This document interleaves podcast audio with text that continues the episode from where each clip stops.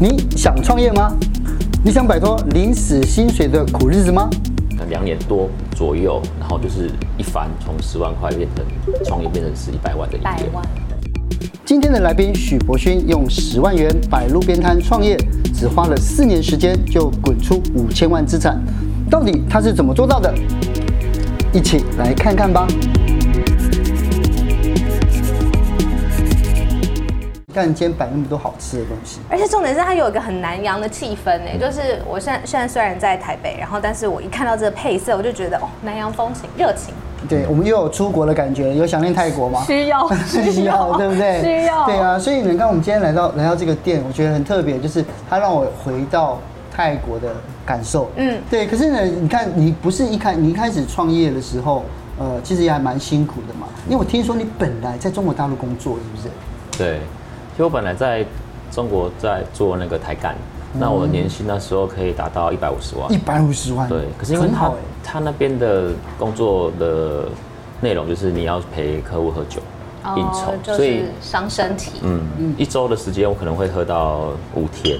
这么多？嗯、五天哦。对。你不去会怎么样？嗯，没有生意啊。没有生意。对。哦。然后就长期下来，其实我那时候身体都搞坏了，然后就头发都秃头。这么严重、啊嗯、然后我想说，其实我不可能再拿健康去换我的换换那个薪水，换那个钱。嗯、所以我想说，那我就回台湾。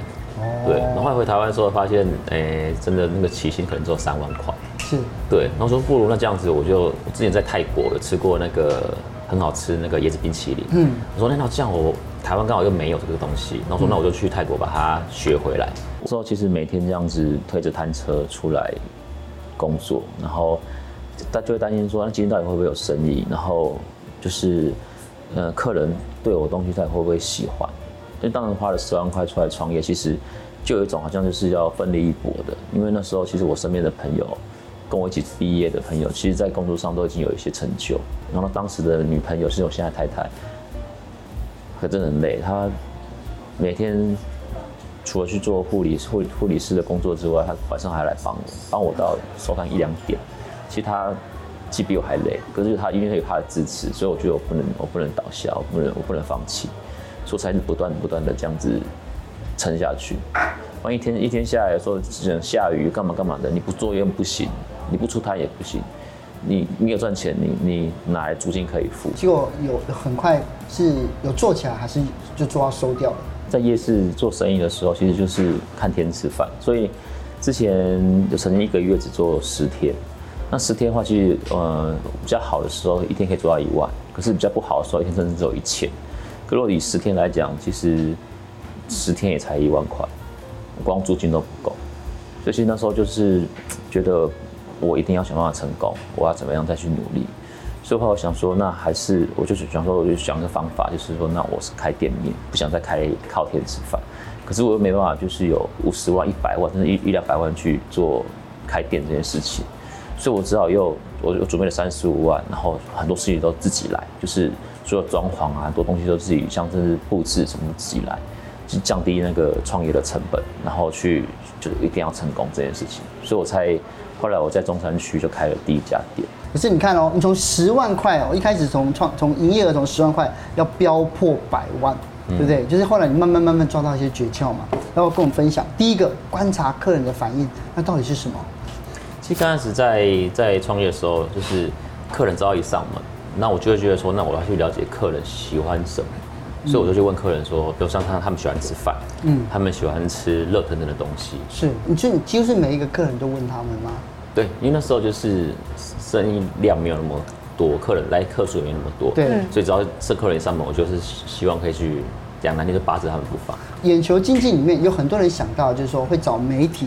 例如说网红啊、自媒体啊、电视啊来采访啊，你那时候你有去主动邀约，还是他们来找你吗？嗯，这这像这一点我是有蛮蛮大的感触的。嗯，就是有一次我在就是开大七个月的时候，有那个非凡非凡的电视台是就邀约采访，就他一一报道出去之后，我本来大概一个一个月业绩大概十万块左右，嗯，就算打平，然后他竟然可以让我直接冲到四十万。所以传统媒体还是有有它的力道啊。我们之前一直有讨论，其实觉得还是有它的呃数量性啊或者影响力上面，它还是维持着。是，那你有试过不同的，例如说不同的就是媒体界面对你的生意的影响吗？嗯，例如说网红来打卡有差吗？有差有差，还是有差，是不是？其实当初在夜在夜市摆摊的时候，其实就有遇到。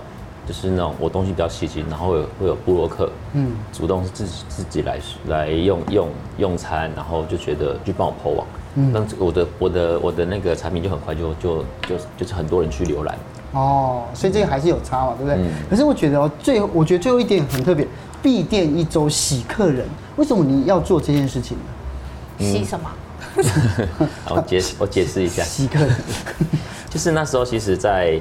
呃，媒体来一段时间的时候，会刚好有一个高峰期。那高峰期过了之后，其实它也会回到你原本产品的那个那叫什么产品力，然后就把店闭闭店一个礼拜。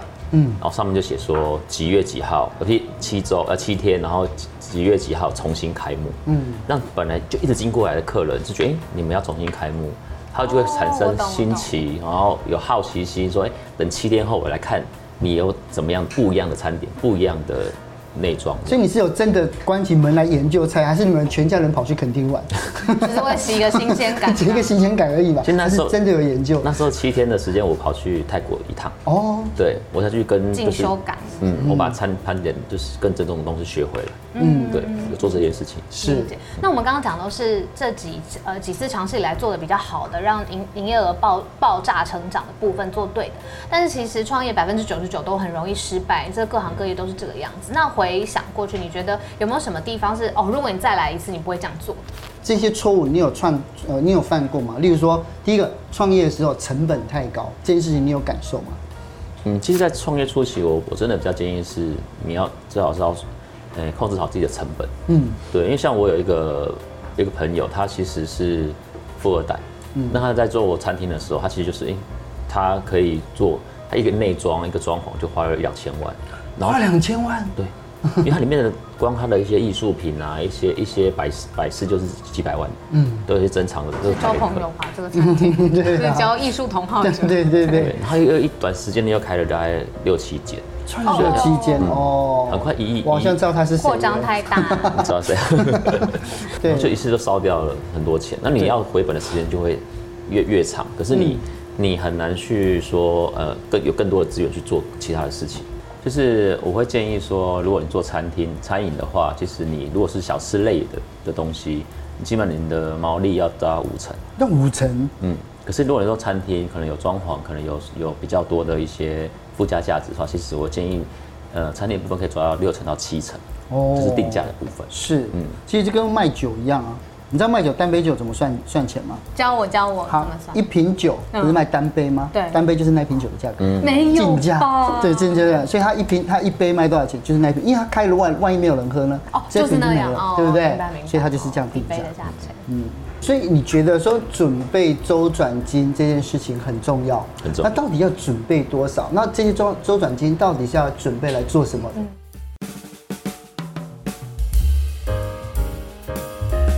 其实有两，我就觉得两件事，是因为我如果创业初期成本低，或者我控制好成本的话，其实我的我准备的周期不用太，自然而然就会延长嘛，因为你花的费用比较少。对。可是如果你准备好，我觉得就是你你的这样一些固定成本，嗯，像租金、像人事费用，你本来就应该准备大概三到六个月。三到六个月。对，因为店不是一开马上就会有生意。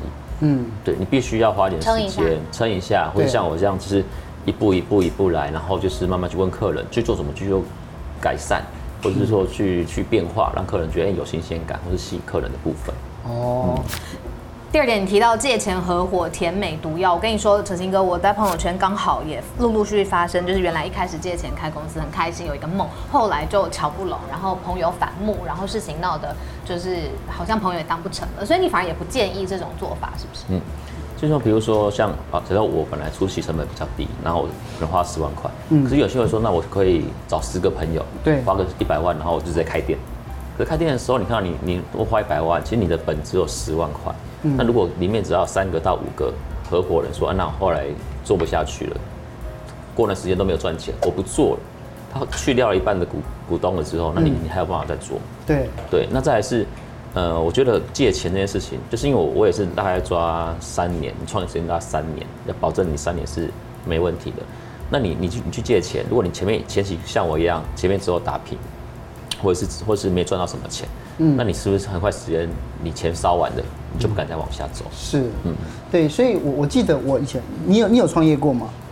呃，有没有？我觉得像我们的工作类型，其实有一点类创业，对不对？对对对，因为我们也很像自己创业。可是我在将近二十年前，我有跟朋友合伙开那个泡沫红茶店。真的假的？对对，也是哦，就是你掏一些钱，他掏一些钱，就我们四个人，然后我们出了十二万，然后就租了一个店面，这样对啊，然后你就买人家接收人家所有的设备，其实那时候一二楼在高雄，其实还蛮好的，而且那个地区就是做上班族的，然后一开始都想好了，然后就哎，有的人负责煮饮料，有的人负责做做什么分工分工这样子，哎，然后因为那时候大家都是旅游业的同业，所以呢，只要谁没出国，谁就来顾店，对，那但是呢，我觉得后后面除了钱之外，另外一个就有一个人就觉得就是说，哎，我觉得我一个人来做就很好了，对不对？你后来他不要你们，对，他觉得说，哎，我在的时候生意都很好，那你们在的时候生意都不好，所以他就直接把我们全股份全部吃下来，结果他店很快就收掉。我们在一起做合伙做了一年多，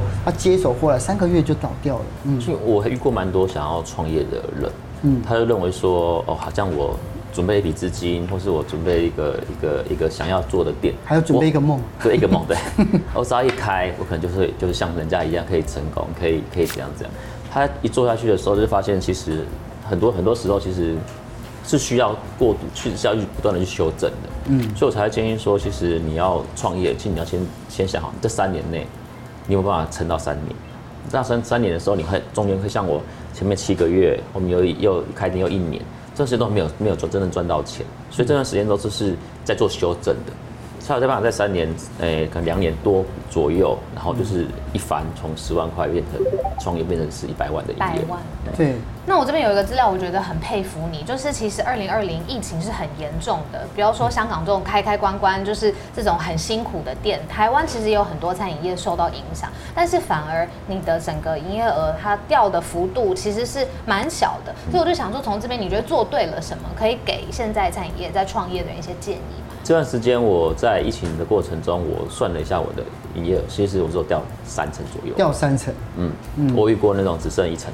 哦，对，所以就跟以前比起来，嗯，我觉得很好，你掉三成而已。这三成算算算算算很少。嗯，对。那因为我在在选店面的时候，其实我都会，我习惯是用走的，走的，就是这区这一区走一走嘛。对，我就去走所有的店，那我会找跟我的店型比较像的。就像我，什么叫店型比较像？嗯，像我的餐点可能就是偏个人的，然后就是那种小小自主聚餐，是，然后或是说呃，可以大家喜欢拍照的，可以拍照打卡上上传到网络的，嗯、那我就会找说，哎、欸，那附近的店有没有这样子店型？嗯、因为这样的话，譬如说我去找，我找这这一排很多卖吃的，全部卖。卤肉饭、阳春面啊，或是肉羹汤什么的，嗯，那跟我店型是不一样的，对，所以我就会找说，那附近有没有像这样的餐厅，然后是他们的生意也是很好，所以你会选择就是西瓜选大便，就就大家都都开这种店，就往这个地方去嘛，但是你要另辟蹊径？大家、嗯、大家这边都是卖卤肉饭，我特我特别开一个精品店这样子。嗯我会以前就是第一个，第一个对对对，第一个就大家都走这个风格，你就我来这个地方开一模一样的一个类似风格的店就，对了。因为我觉得是客群啊，就是这样的客群，他，诶，比如它的地理位置，这样客群会会到那边去。是。那我我过去的话，其实我的客群是跟他们是一样的。对对，锁定好我的客群，我这样定位会比较准。对啊，如果附近有一模一样的店，你会选在附近落脚。像以前像韩国街。像日本的新大久保，它就是所有的大大小小的店，只要是卖韩国菜的，全部聚在一起。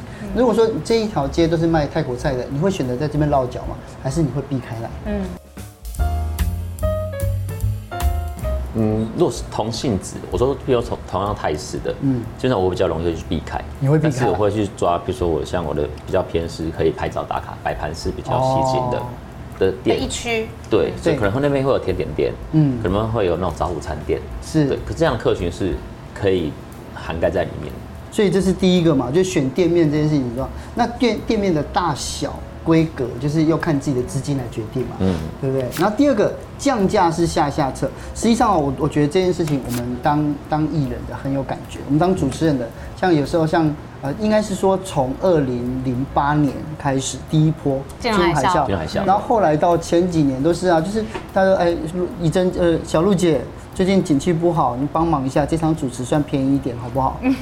然后我就说，那我最近状况也很不好，可不可以？你不好啊，对我帮你啊，我给你个工作机会啊。哦，完蛋了，这样就把那个就洗掉了。对，糟糕糟糕。对，所以你这样就被洗掉了，你也太容易了吧？糟糕，所以其实不太能够。你的意思是说要坚持自己的原来的报价策略？要问老板啊。对啊，所以降价为什么是下下策呢？嗯，我我在经营餐厅的想法是说。我听到很多市面上都是降个十块二十块，可是我觉得在客人的当中是无感的。那我我的后来我习惯是把价值感提升，就是说我再来点那个餐点，那它本来价值是这样三百块好了，那他进来了，我没有用降价的方式，但是我可能送他一样东西，对，我的成本。可能是二十三十，可是因为是成本，但是因为我的我的售价可能是一百块，嗯。等于他得到一百块的价值，但是我只我只付出了二三十块，是，所以让人家有附加价值，嗯，的超值的感觉，对不对？可是呢，我觉得最后一点非常特别，是避开一级百货，是不要在里面开店吗？甚至什么是什么美食街开店吗？还是在周围都不要去开呢？嗯，其实不是这个意思，是因为。我其实有些希望说，可以进百货公司去增加我的品牌价值感或者品牌的能见度。嗯。可是因为我这，我觉得我们在草创的的品牌的时候，你进一级百货很容易，譬如说你一个一年之内没有把成绩做出来，可能你的可能他们因为要要要更好的品牌进来的时候，你出席砸出去的三百万五百万的装潢费，很快就会不见。哦。对，所以我觉得说，你其实你不如去类似蹲点，就说你去一个比较。不是一级百货的去设点去开店，嗯，从中再去做学习，怎么样去跟百货公司去做行销啊，去做活动，去做广告，之后再有机会，或是你能力够了，或是你的品牌品牌能就够了，嗯，再去进一级百货。嗯，是因为我觉得现在创业辛苦的地方就是说，如果你靠这个东西成功之后，其实呃，就算常常来吃，顾客也会腻嘛。所以在这么多年啊，这你创业五年了，对不对？你有什么感想？要什么时候要推陈出新？到底要让呃客户有什么样的新鲜感，可以让他一再回流呢？嗯，回流是因为我觉得产品就是要不断的去出新品，嗯，对，让客人觉得哎、欸，其实就老老顾客来，嗯，我说哎，我知道这边有新的产品可以去测去去尝试，对。对，然后不断的去跟客人去做一些连接。嗯，我刚刚听到你也会回泰国去学，呃，更新的，比如说更正宗的做法，然后把它再带回来，对不对？有一点像是在职进修，只是你是创业老板进修。嗯嗯，对。那你会不会给新手就是一些建议呢？就想要创业的人，你给他什么样的建议？嗯，其实我创业的感想是说，嗯，不是你不是厉害才开始，嗯，是你开始了才厉害。哦，对，因为你很多时候你没有。你没有下去做，你没有下去做，你都不知道它的它的，就是你很多是靠想象出来的。嗯，那只有不断的下去做，你才知道说它其中的一些怎么样去改进。嗯，甚至很多东西，像我东西会去做创新，会去跟中式台式泰式去做结合，这都是在市面上比较少见到的菜菜色。对对，就是因为我学到说，哎，客人喜欢不一样的东西。嗯，对，当时如果我们要创我创业之前，我没有想到这件事情。哦，也是。做了，我才开始知道，哎、欸，可以这样去修修正。我可以再补问一个吗？就是因为现在很多因为疫情的关系嘛，很多人都在线上做很多行销。那你有没有固定约拨一笔的预算？是比如说成立官方的粉丝页啊，或者是 Line at 啊？你刚刚说到跟客户连接这一点，我很好奇你怎么做？嗯，应该是说，哎、欸，市面上很多餐厅是不断的推陈出新。嗯，那你要怎么样留住你的老顾客跟吸引你的新客人？就是不断要靠行销的部分。对，行销就是让，哎，也许说我在中午的时候肚子饿，我知道丢了，让他们知道，哎，我有这些餐厅，提醒他有这个东西，是。有这个品牌，有个餐厅，他觉得哎，好像之前吃过，好吃，就会再回来，不断的去提醒他，不断的去跟他们做连接，给他们一些活动，给他们一些一些，比如也呃疫情，我就之前有做过疫情的时候，我有做过像类似说给什么医护人员、医护人员的一些折扣，对对，就是一些回馈这样。是好，其实呢，我觉得我们一直听他听老板在讲，我们好想来试试看哦。你不要再挣扎了，我不挣扎，我放弃了，你就勇敢的用下去啊，对啊，反正 用下去，对，我们就好好的再去运动一下就好了，不是吗？找我打咏春拳。对啊，好，那我们就谢谢老板的招待，谢谢。开动，开动，开动，开动。